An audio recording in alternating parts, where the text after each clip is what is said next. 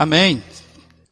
Seguindo nessa, nessa toada de hoje, como a Giane já falou, hoje nós temos um tema especial, nós vamos falar sobre a igreja que se reúne em casa, a igreja em sua casa, como está aí projetado.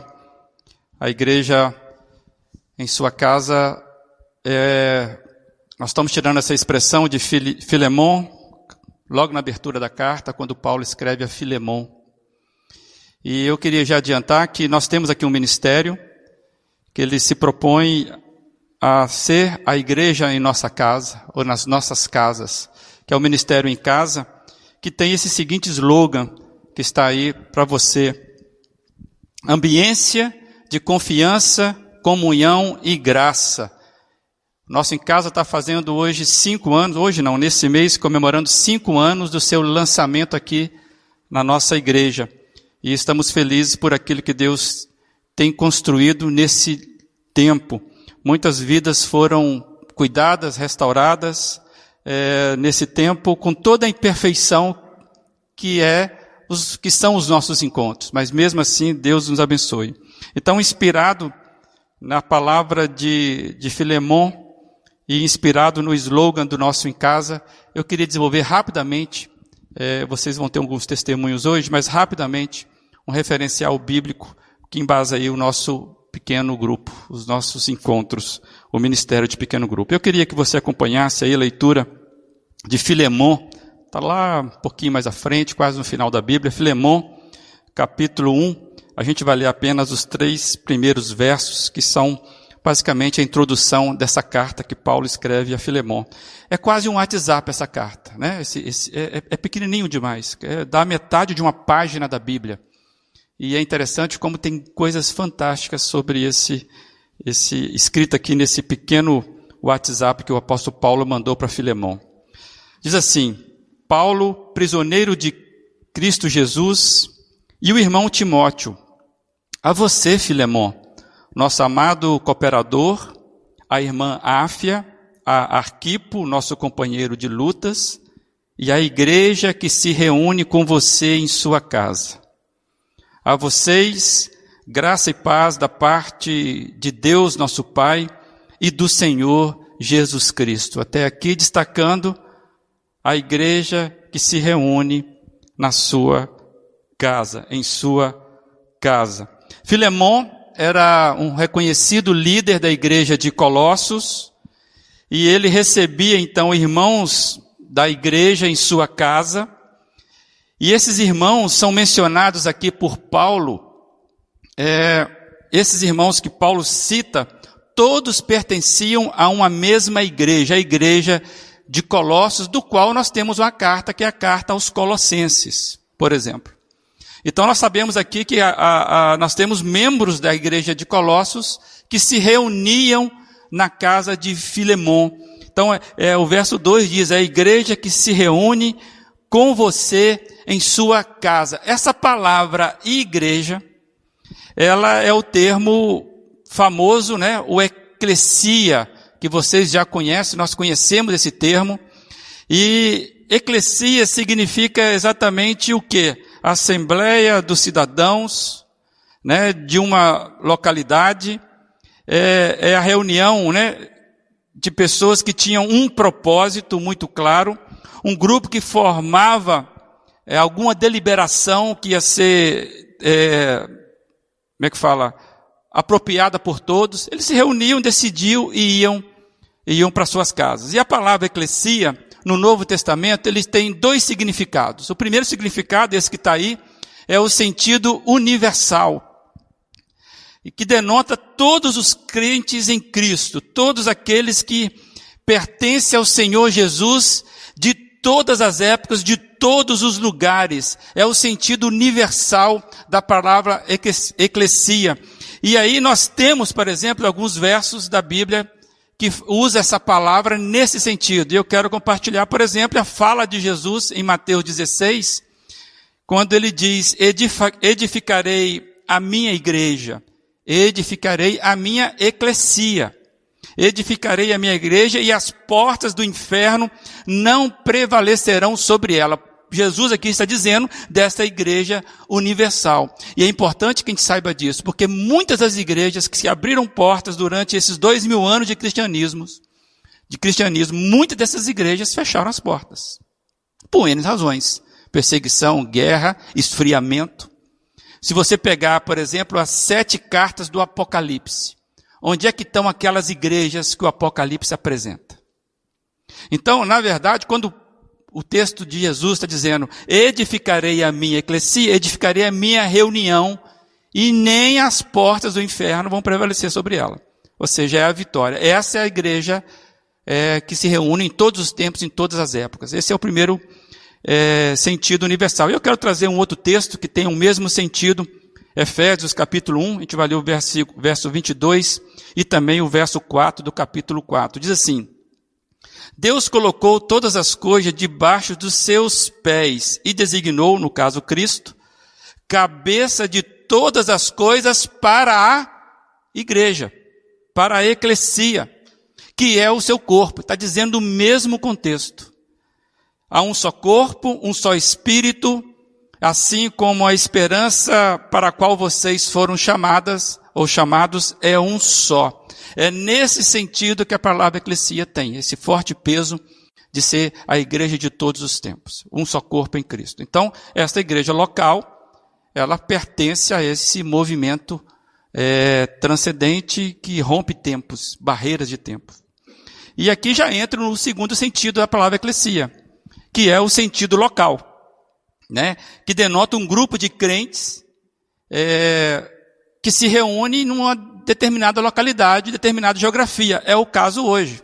Né? A nossa igreja tem endereço, né? a sua igreja tem endereço, você que nos acompanha.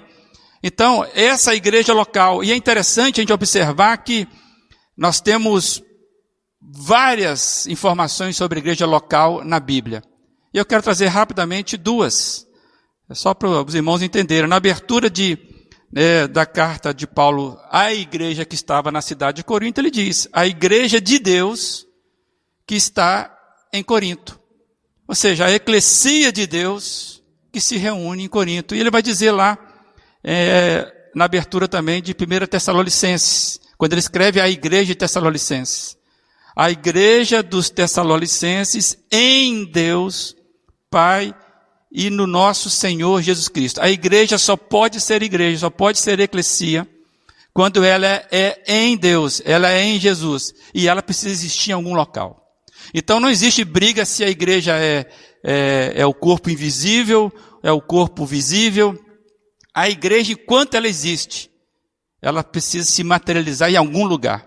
Aqui está o segundo sentido da igreja, e, e é nesse sentido desse é, a eclesia como algo local, ele é o mais comum, é onde nós encontramos com mais frequência no Novo Testamento. É, basta a gente pensar que, basicamente, a maior parte dos escritos do Novo Testamento são escritos às igrejas locais. Se você pegar, basicamente, o grande corpo de ensinamento, de direcionamento, aquilo que compõe o Novo Testamento, foi escrito para igrejas que existiam, locais determinados com endereço. E é o caso aqui de Filemon.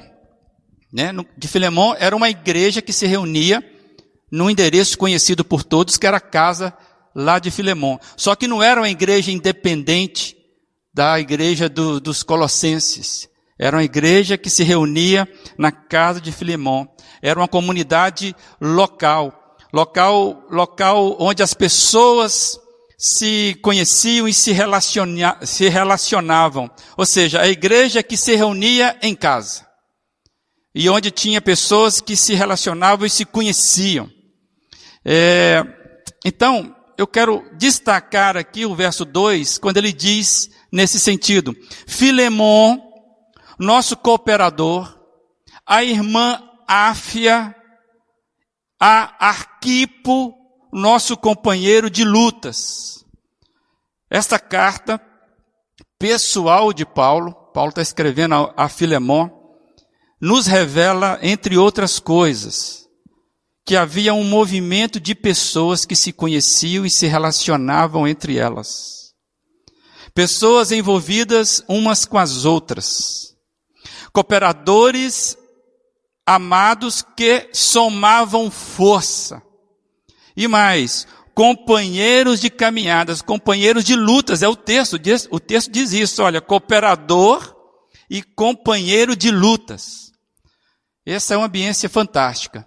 Uma ambiência que, que é promotora de graça. Você queria ter um lugar onde as pessoas te motivassem a caminhar sempre, que as pessoas pegassem as suas lutas e lutassem sempre? Pois é, é uma ambiência promotora de graça. Essa é a ambiência que era criada na igreja, na casa de Filemon, como está projetado aí, ambiência de graça, onde havia o que? Pessoalidade, havia amizade, sintonia de propósitos e mais, ajudadores. Eu queria ir numa igreja dessa. Eu queria estar no meio de pessoas que pudessem ser promotores da graça de Deus, que me ajudasse a minha caminhada. E eu estou dizendo mais, eu queria sim, porque é ambientes assim que se constrói uma igreja sem religião. E eu gostaria muito de ter, viver uma ambiência de uma igreja que, que eu pudesse comungar a minha fé com pessoas que, que eu pudesse ter pessoalidade, amizade, sintonia de propósitos, ajudadores, sem nenhum tipo da barganha pobre, empobrecida que é a religião. Esse é o meu desejo, essa é a minha vontade de pertencer a algo assim. E por falar nisso, a ideia do em casa. O Ministério em Casa nasceu para nos ajudar a construir esse tipo de ambiência. Esse tipo de local que a gente percebe que há graça na simplicidade, como o slogan do próprio Em Casa nos diz, é ambiência de confiança, comunhão e graça. Esse é o slogan, isso é o que o ministério persegue. E a gente vê quanto, quão valoroso é esse desafio do Em Casa, desse ministério. Criar uma igreja sem religião, sem ritualismo. Uma igreja onde nós temos pessoalidade, pessoas que oram por nós, que lutam nossa, as nossas lutas. O em casa é onde nós encontramos companheiros de lutas. Talvez você que é, é pertence ao em casa, você sabe disso. Em casa é onde encontramos os nossos companheiros de lutas. O em casa é o instrumento de Deus na vida da nossa igreja. Outras igrejas têm outros instrumentos, tem outro formato.